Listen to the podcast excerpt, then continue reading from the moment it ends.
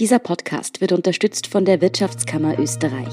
Ich bin Antonia Raut. Das ist Thema des Tages, der Nachrichtenpodcast vom Standard.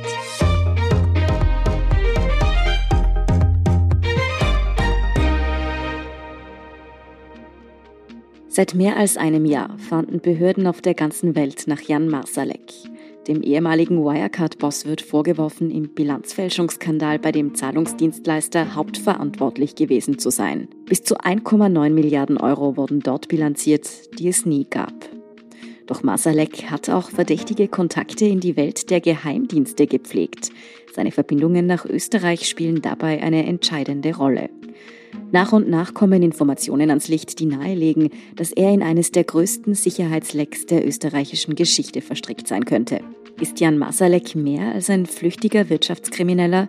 Spionierte er womöglich auf internationaler Ebene und nutzte Österreich dafür als Drehscheibe? All das erklärt mir heute Fabian Schmidt, Innenpolitikredakteur beim Standards.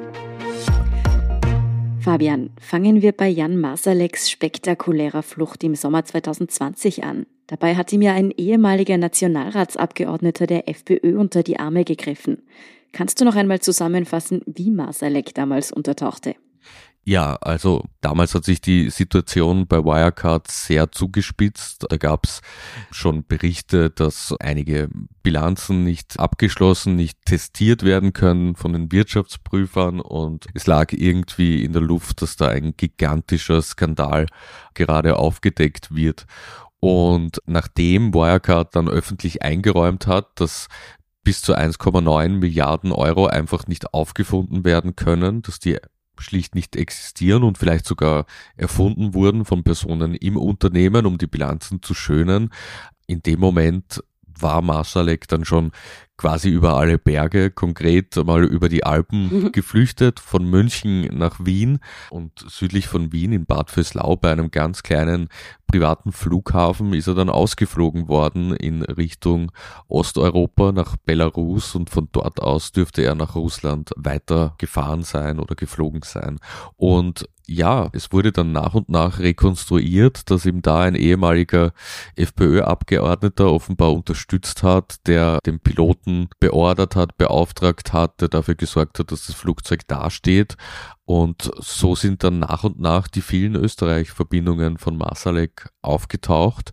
Und es ist zwar so, dass der Haftbefehl gegen Masalek erst ausgesprochen wurde, nachdem der schon aus Österreich abgeflogen war, aber dennoch wird ermittelt wegen Fluchthilfe, weil quasi klar war, dass die Behörden ihn greifbar haben wollen. Also es ist wie wenn du einen Mord begehst und ich weiß das und ich fahre mit dir über die Grenze, dann muss kein Haftbefehl laufen, damit klar ist, das sollte man nicht machen. Mm, und du hast ja auch angesprochen, diese prominente Fluchthilfe war bei weitem nicht Masaleks einziger Kontakt nach Österreich.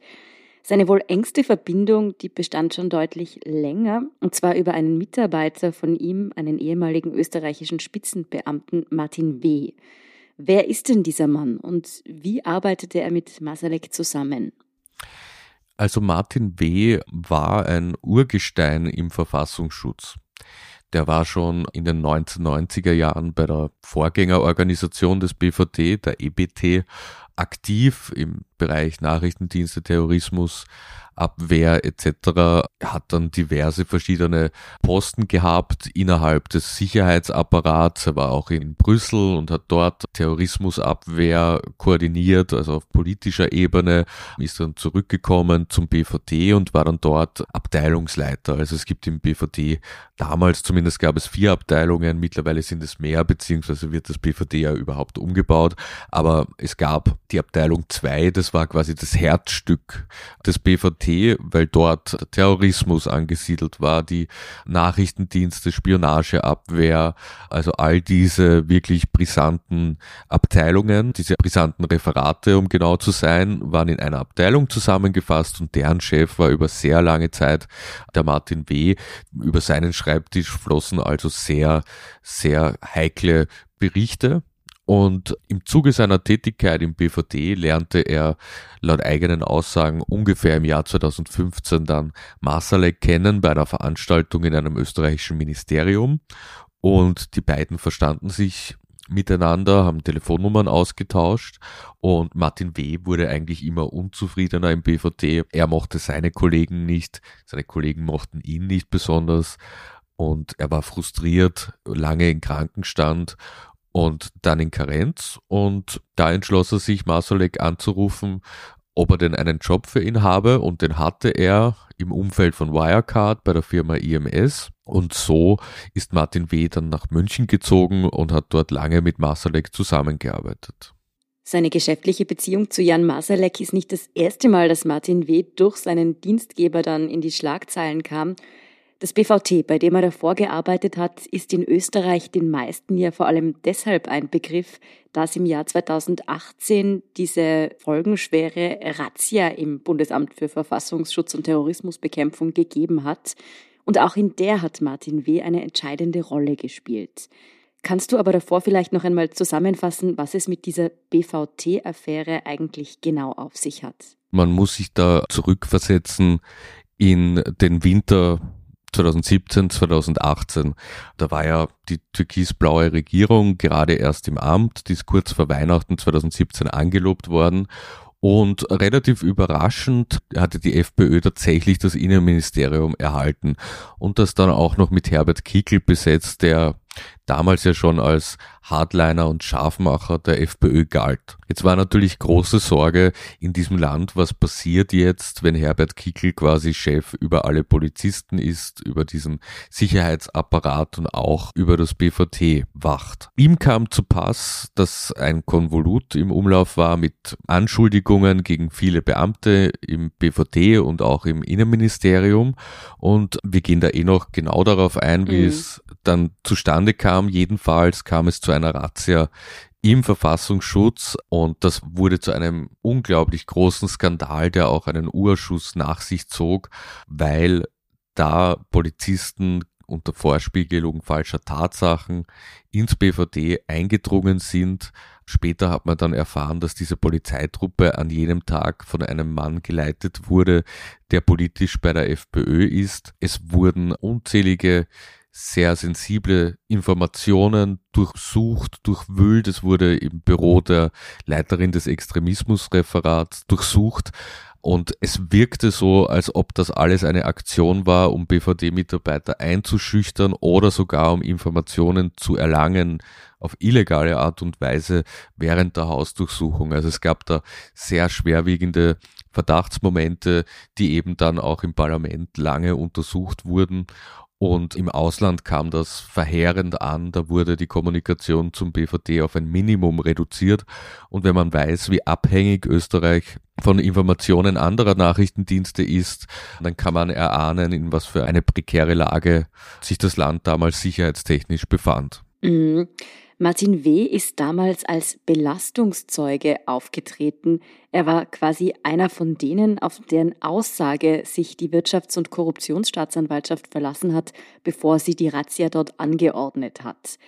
Welche Rolle hat er genau gespielt? Ja, also das erwähnte Konvolut, das waren über 30 Seiten voller Vorwürfe gegen Mitarbeiter im Innenministerium und im BVT. Da war die Rede von Lösegeldzahlungen an Terroristen, wo ein Teil abgezweigt wird für private Zwecke zum Beispiel und andere Korruptionsvorfälle etc., Geldwäsche, also wirklich starker Tobak. Und die WGSDA hat das erhalten. Wir haben es auch gehabt. Es wurde auch an den Standard geleitet. Und es war sehr schwierig, da zu recherchieren, wenn ich jetzt quasi in unsere Rolle als mhm. Journalisten mhm. zurückgehen kann, weil man merkte bei diesem Konvolut, das ist ein Insider. Also da waren jetzt nicht nur die Namen genannt, die man kennt, sondern die Struktur des BVD ist noch nie zuvor öffentlich so dargelegt worden.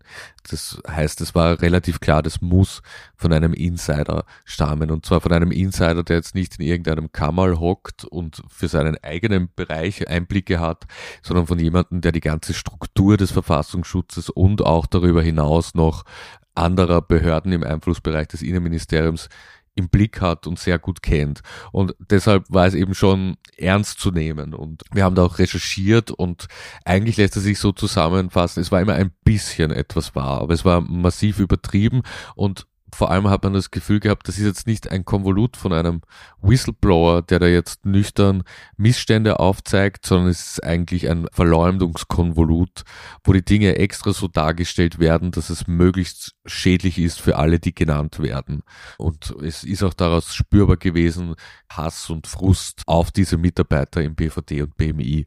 Jedenfalls, die WKSDA hatte dieses Konvolut auch und ich schätze mal, dass es ihnen ähnlich ergangen ist, den Staatsanwälten wie uns, dass man gemerkt hat, hm, das ist schon ein Dokument von jemandem, der sich sehr gut auskennt und es gibt schon Indizien dafür, dass gewisse Dinge zumindest aufklärungsbedürftig sind, aber man weiß gar nicht, wo man da jetzt ansetzen soll. Und so kam dann Martin W. ins Spiel. Es war dann im Jänner nach dem Amtsantritt von Herbert Kickel so, dass auch er vom Konvolut erfuhr und sein Umfeld und zufällig, das sage ich jetzt, ich mache jetzt Anführungszeichen mhm. in der Luft, zufällig kreuzten sich dann immer die Wege von frustrierten BVD-Mitarbeitern und dem Umfeld von Herbert Kickel und zufällig kam man immer auf dieses Konvolut zu reden und schlussendlich führte dann das Büro Kickel Vorgespräche mit Martin W. und mit anderen und schickte sie zur WKSDA.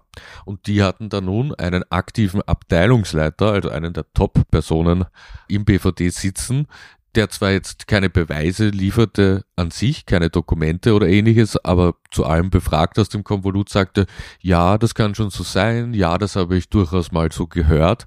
Und das war für die WKSDA dann genug, um die Hausdurchsuchung durchzuführen.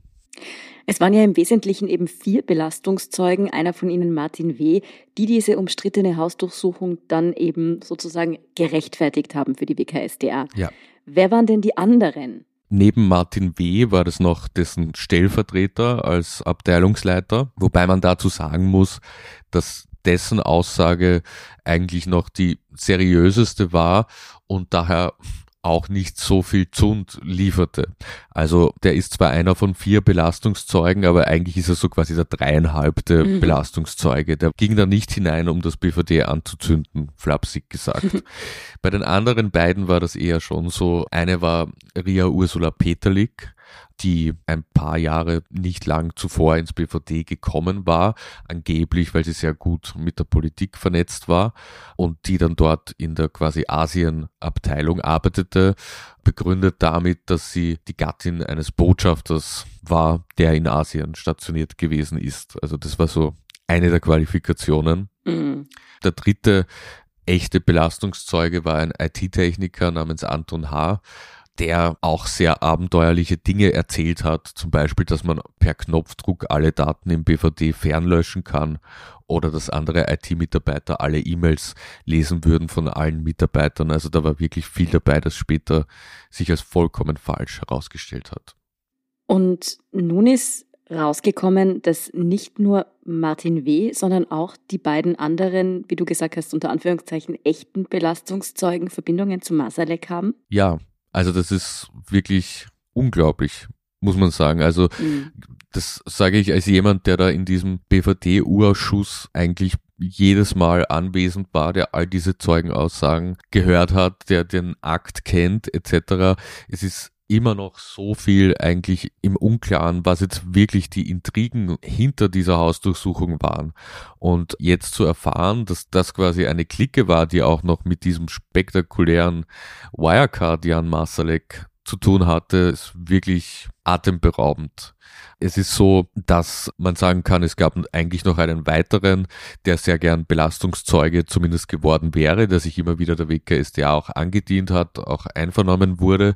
Das ist Egisto O. Und über den lief dann auch Kontakt zu Masalek. Also Martin W. hatte Kontakt zu Masalek, weil er bei ihm später arbeitete.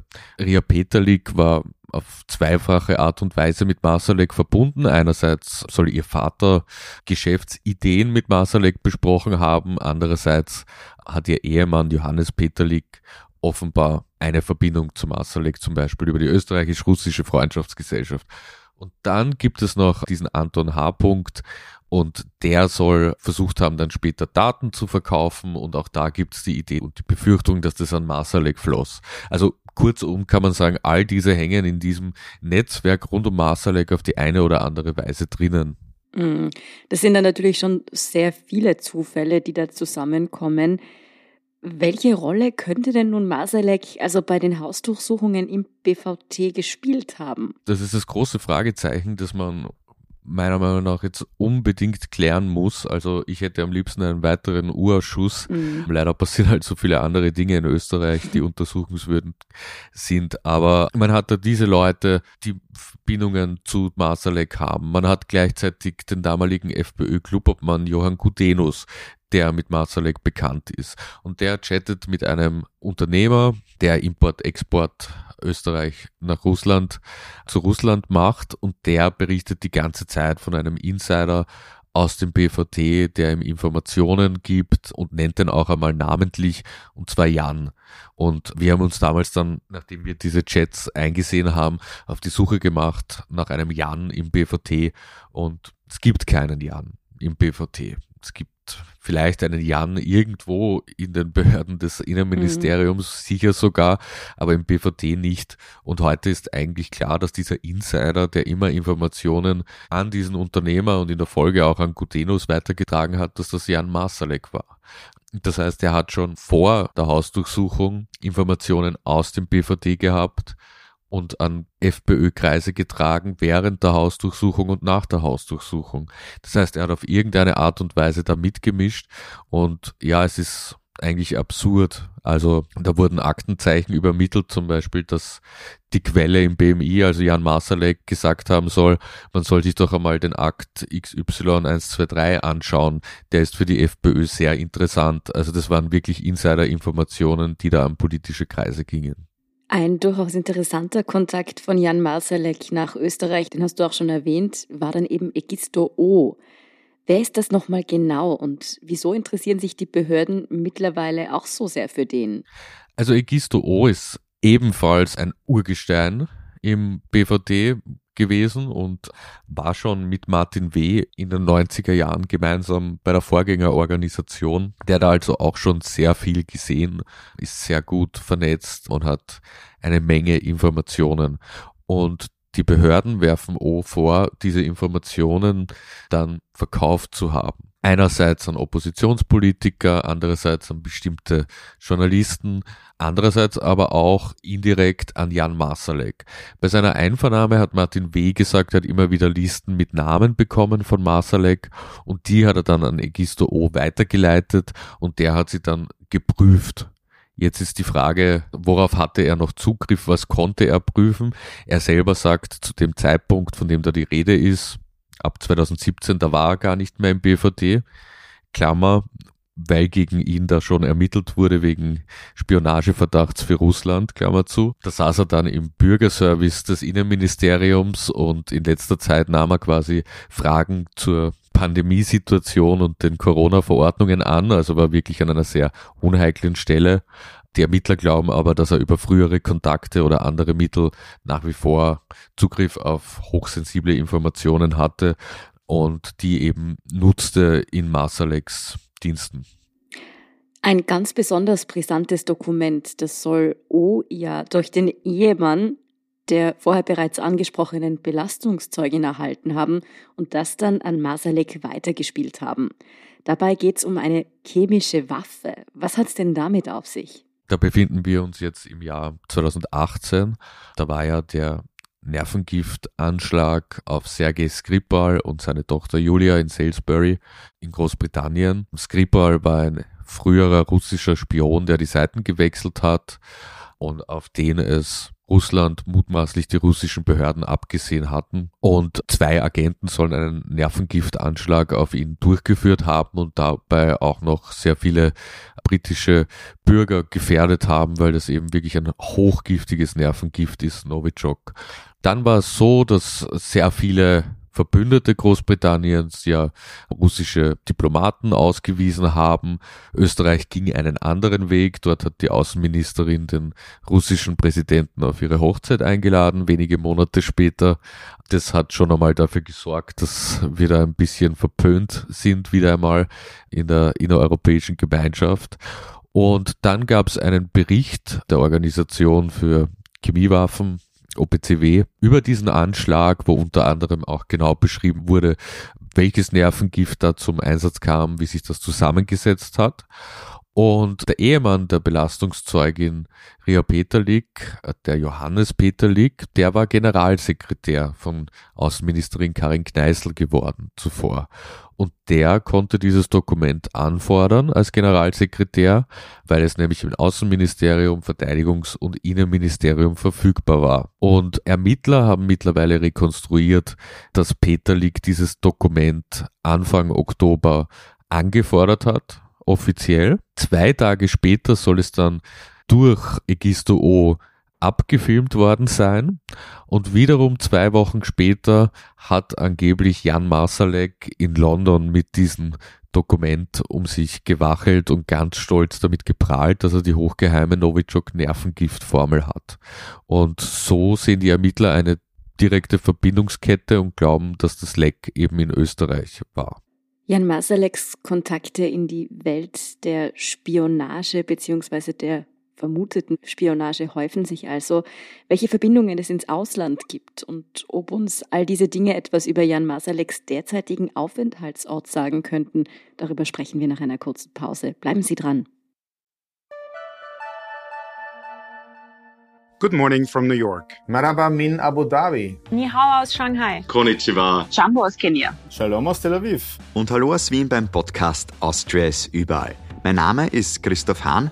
Begleiten Sie mich auf akustische Geschäftsreise und erfahren wir gemeinsam, warum in Kenia von einem Meeting gebetet wird, was es mit dem 4G-Empfang in der arabischen Wüste auf sich hat und vieles mehr. Kommen Sie mit, Austria ist überall, überall, wo es Podcasts gibt. Fabian, Jan Masalek hatte offensichtlich sehr, sehr viele durchaus verdächtige Kontakte nach Österreich.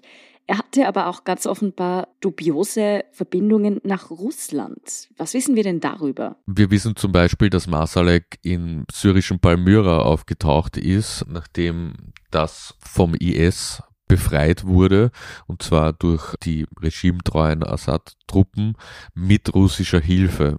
Und wenn man mit Syrien-Experten spricht, dann ist klar, dorthin kann man eigentlich nur gelangen, wenn man unter dem Schutz Russlands steht, wenn man mit russischem Militär dorthin reist. Das ist eines von mehreren Indizien dafür, dass Masalek zumindest geflirtet hat mit dem russischen Geheimdienst. Und dann gab es ja auch noch Reisen nach Libyen, oder? Wie passen die da rein? Masalek hatte ja angeblich eine Zementfabrik gekauft. Ja, genau. Also es gab dort Zementfabriken, die dem österreichischen Unternehmen Asama gehört haben und die wurden dann von einem Konsortium gekauft und an dem soll auch Masalek Anteile gehalten haben.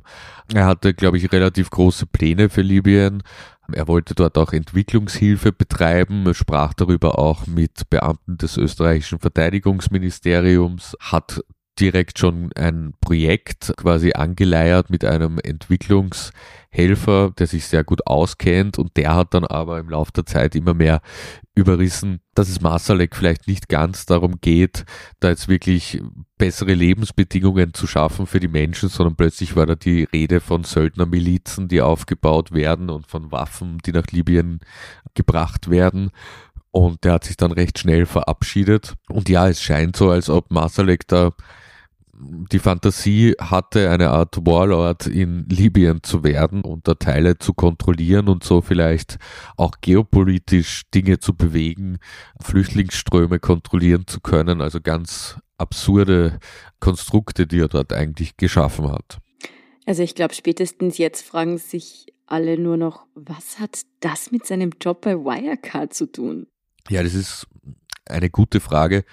Also da kann man natürlich auch ins Verschwörungstheoretische abgleiten oder bestimmte Hypothesen aufstellen. Also prinzipiell ist es so, dass Wirecard ja ein Zahlungsdienstleister ist und Zahlungsflüsse in der Welt der Nachrichtendienste sehr, sehr wichtig sind, um Verbindungen festzustellen, um Indizienketten aufzubauen etc. Man kann zum Beispiel mit Wirecard Prepaid-Karten sehr gut verschleiern, dass ein Geldwert von A nach B geht, etc. Also wäre es natürlich im Interesse eines Nachrichtendienstes, sich da der Führungsspitze anzunähern und versuchen, einen Einblick ins Unternehmen zu bekommen, vor allem da ja die meisten Zahlungsflüsse weltweit über das SWIFT-System abgewickelt werden, das sehr gut von den USA überwacht wird. Da eine Alternative zu haben, das wäre natürlich sehr interessant, wenn ich jetzt ein anderer Nachrichtendienst bin.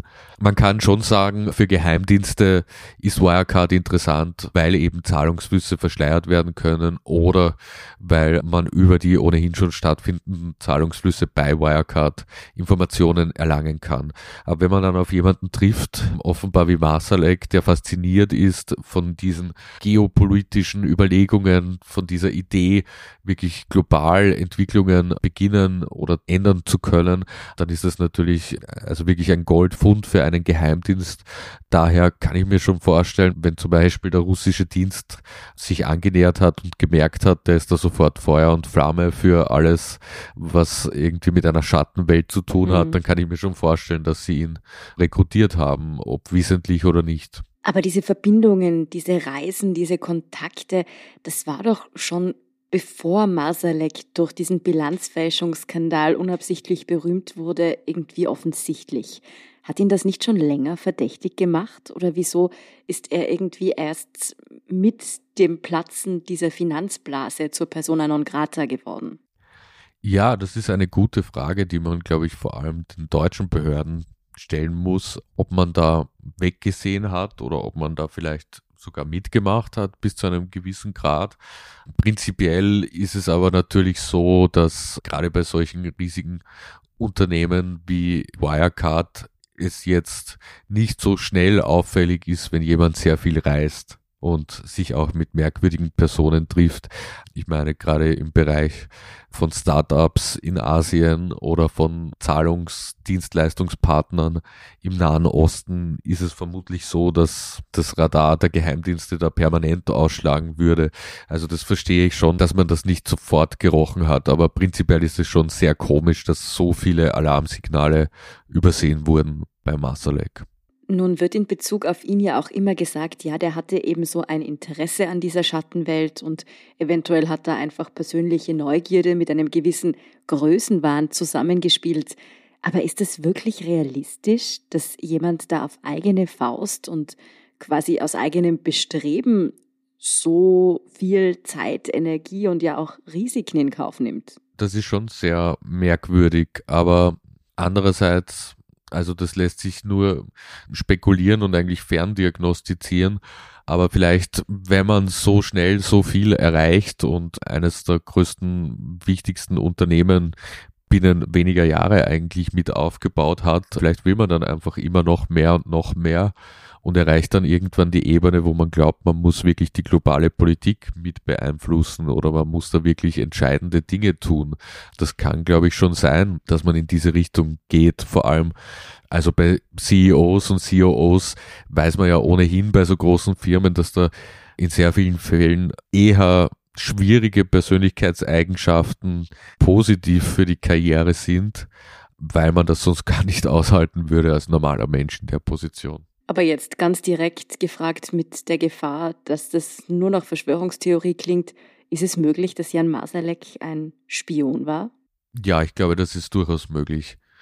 Das lässt ja viele Abstufungen zu. Also man kann ja quasi auch von einem Spion benutzt und instrumentalisiert werden, ohne dass man das groß merkt.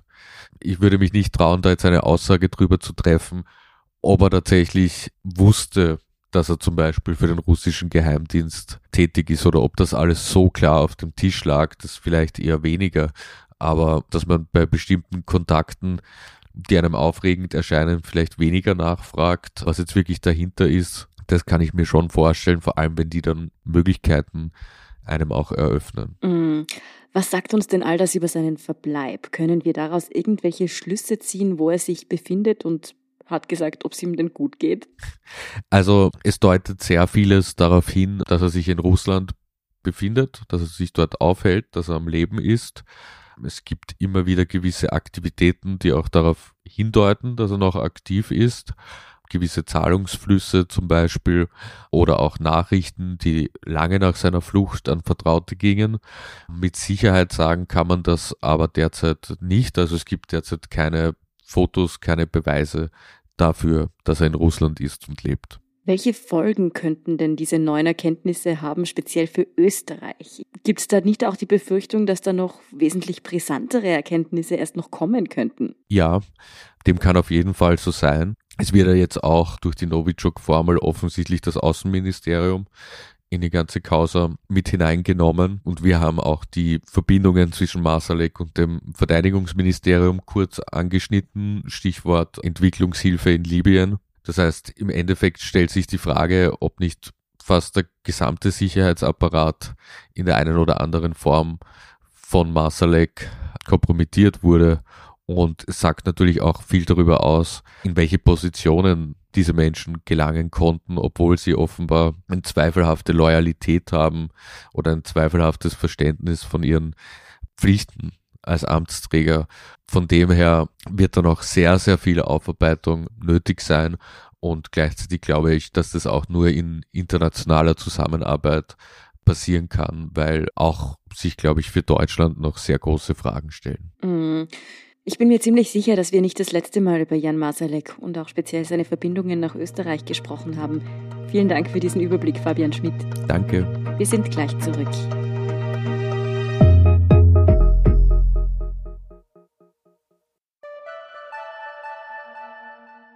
Good morning from New York. Maraba min Abu Dhabi. Ni hao aus Shanghai. Konnichiwa. Jumbo aus Kenia. Shalom aus Tel Aviv. Und hallo aus Wien beim Podcast Austria ist überall. Mein Name ist Christoph Hahn. Begleiten Sie mich auf akustische Geschäftsreise und erfahren wir gemeinsam, warum in Kenia von einem Meeting gebetet wird, was es mit dem 4G-Empfang in der arabischen Wüste auf sich hat und vieles mehr. Kommen Sie mit, Austria ist überall, überall, wo es Podcasts gibt. Und hier ist, was Sie heute sonst noch wissen müssen. Erstens, auch heute Freitag hat es in Österreich einen neuen Corona-Höchstwert gegeben. In den vergangenen 24 Stunden kamen 5.861 Neuinfektionen hinzu. Mehr als 5.000 neue Fälle pro Tag hat es zuletzt in der zweiten Welle im November 2020 gegeben.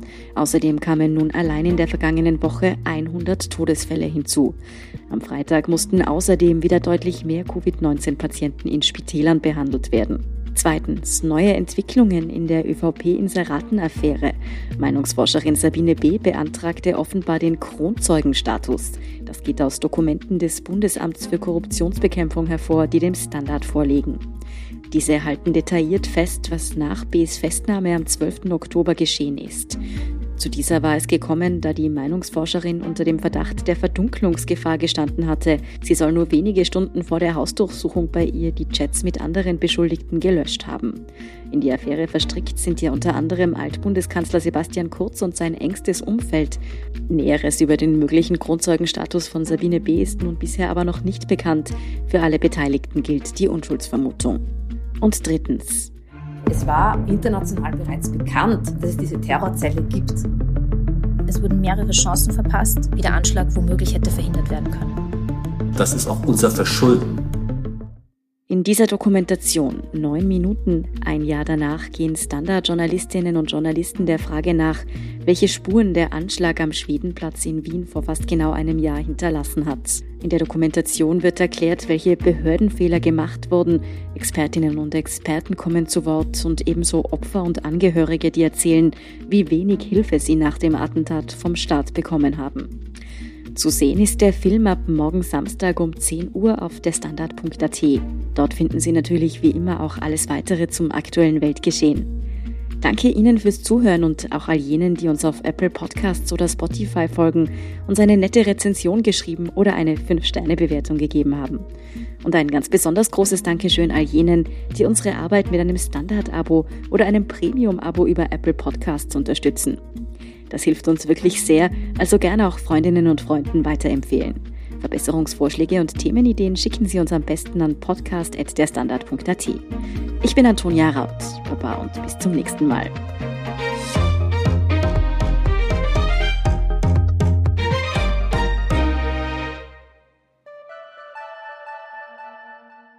Good morning from New York. Marhaba min Abu Dhabi. Ni hao aus Shanghai. Konnichiwa. Jumbo aus Kenia. Shalom aus Tel Aviv. Und hallo aus Wien beim Podcast Austria ist überall.